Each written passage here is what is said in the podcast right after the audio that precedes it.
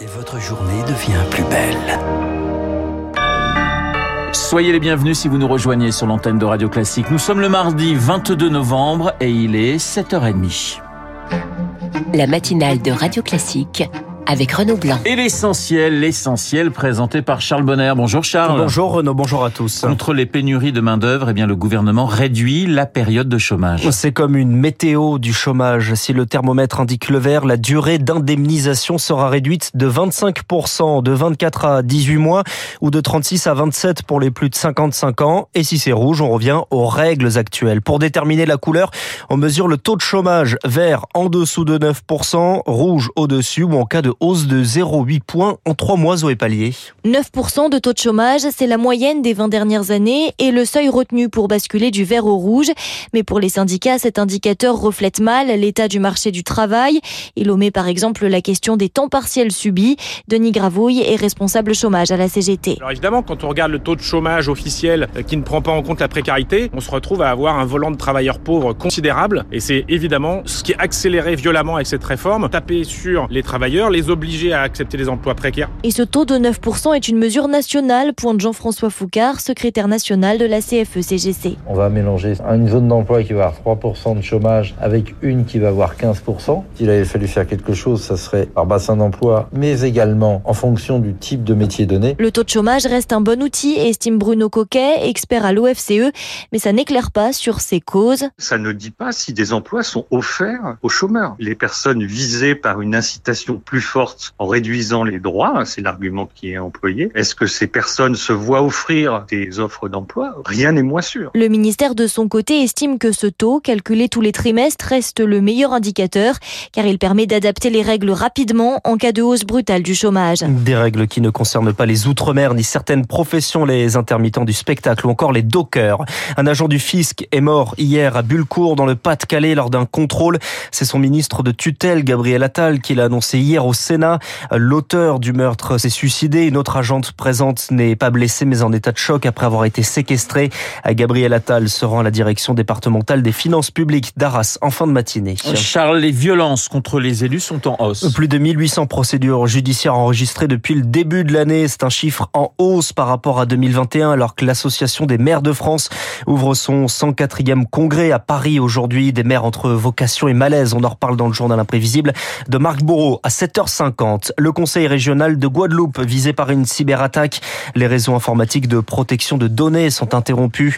La Guadeloupe attaquée donc après les départements de Seine-Maritime, de Seine-et-Marne et l'hôpital de Corbeil-Essonne. Un an après, pas de changement, les magistrats sont toujours en colère. Une justice maltraitante au rabais. Ils étaient 3000 à signer une tribune aux côtés de greffiers et d'avocats.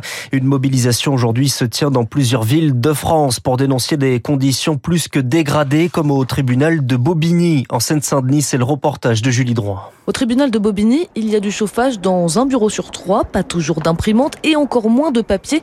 Et pourtant, c'est loin d'être le plus préoccupant, nous dit la juge des enfants Emmanuel Quindry. Les problèmes matériels, c'est secondaire. Ce qui nous manque, c'est de l'humain. Le mois dernier, par manque de greffiers, le premier tribunal de France pour enfants a dû annuler 12 audiences pénales. C'est à ces audiences que l'on juge les dossiers les plus graves en matière de délinquance des mineurs, que l'on juge aussi les mineurs qui ont le plus besoin de réponses éducatives, de sanctions éducative. C'est donc 120 mineurs qui n'ont pas été jugés. Des mineurs délinquants et des mineurs en danger, parce que quand on est délinquant, c'est qu'on est en danger, c'est qu'on a besoin qu'on s'occupe de nous. Le tribunal de Bobigny reçoit 80 dossiers par mois. Les magistrats peuvent en traiter une vingtaine seulement, explique le vice-président Maximin Sanson, représentant de l'Union syndicale des magistrats. Ce décalage entre ce qui nous arrive et ce que l'on peut traiter a créé un stock. Si demain vous arrêtez de me saisir, je vais avoir besoin de 10 ans pour rédiger tout ce qui nous est arrivé. Et ça a été encore aggravé par l'entrée en vigueur de lois nouvelles, de réformes, qui ont alourdi la charge de travail sans aucune augmentation d'effectifs, c'est-à-dire euh, bah, le degré zéro de l'anticipation. Si le ministère de la Justice met en avant une nouvelle hausse de 8% du budget, sur le terrain, les magistrats affirment ne voir aucun changement. Les tribunaux, mais aussi les hôpitaux en manque de moyens. Le ministre de la Santé, François Braun, annonce une enveloppe de 543 millions d'euros intégrée au budget de la sécurité sociale qui sera adoptée grâce à un cinquième 49.3 annoncé hier. La rallonge budgétaire qui doit faire face au surcoût, l'épidémie de bronchiolite et le Covid. Le Covid où l'accalmie fut de courte durée, la reprise des contaminations et des hospitalisations se confirme avec 30 euh, 000 cas quotidiens, plus 45% une semaine et 70 hospitalisations par jour. En cause, le variant BQ11 selon l'épidémiologiste Antoine Flao. Si vous comptez bien, ça veut dire qu'il euh, y a une accélération de cette pandémie assez importante, puisque finalement on avait que fait l'expérience de deux vagues en 2020, deux vagues en 2021, et on en est à cinq euh, pour la seule année de 2022. Alors que finalement la population, mais aussi euh, les décideurs politiques, ont tendance de plus en plus à, tourner la page et à considérer que la pandémie est, est derrière nous. Le problème que l'on a aujourd'hui, c'est que le nouveau variant, il a comme particularité de ne pas bien répondre aux traitements pour éviter les formes graves chez ces personnes immunodéprimées. Antoine Flau de l'Institut de santé globale de Genève, j'en parle. Rémi Pfister, le Covid et la canicule responsable d'une hausse de la surmortalité cet été du 1er au 15 septembre. Plus de 10 000 décès supplémentaires selon les chiffres de Santé publique France détaillés par Lauriane Tout-le-Monde dans le journal de 8 h 7h35 sur Radio Classique. En Ukraine, l'inquiétude renaît autour de la centrale de Zaporizhia. La plus grande centrale d'Europe se situe sur la ligne de front visée par des tirs ce week-end délibérés selon l'agence atomique de l'ONU les deux parties s'accusent mutuellement.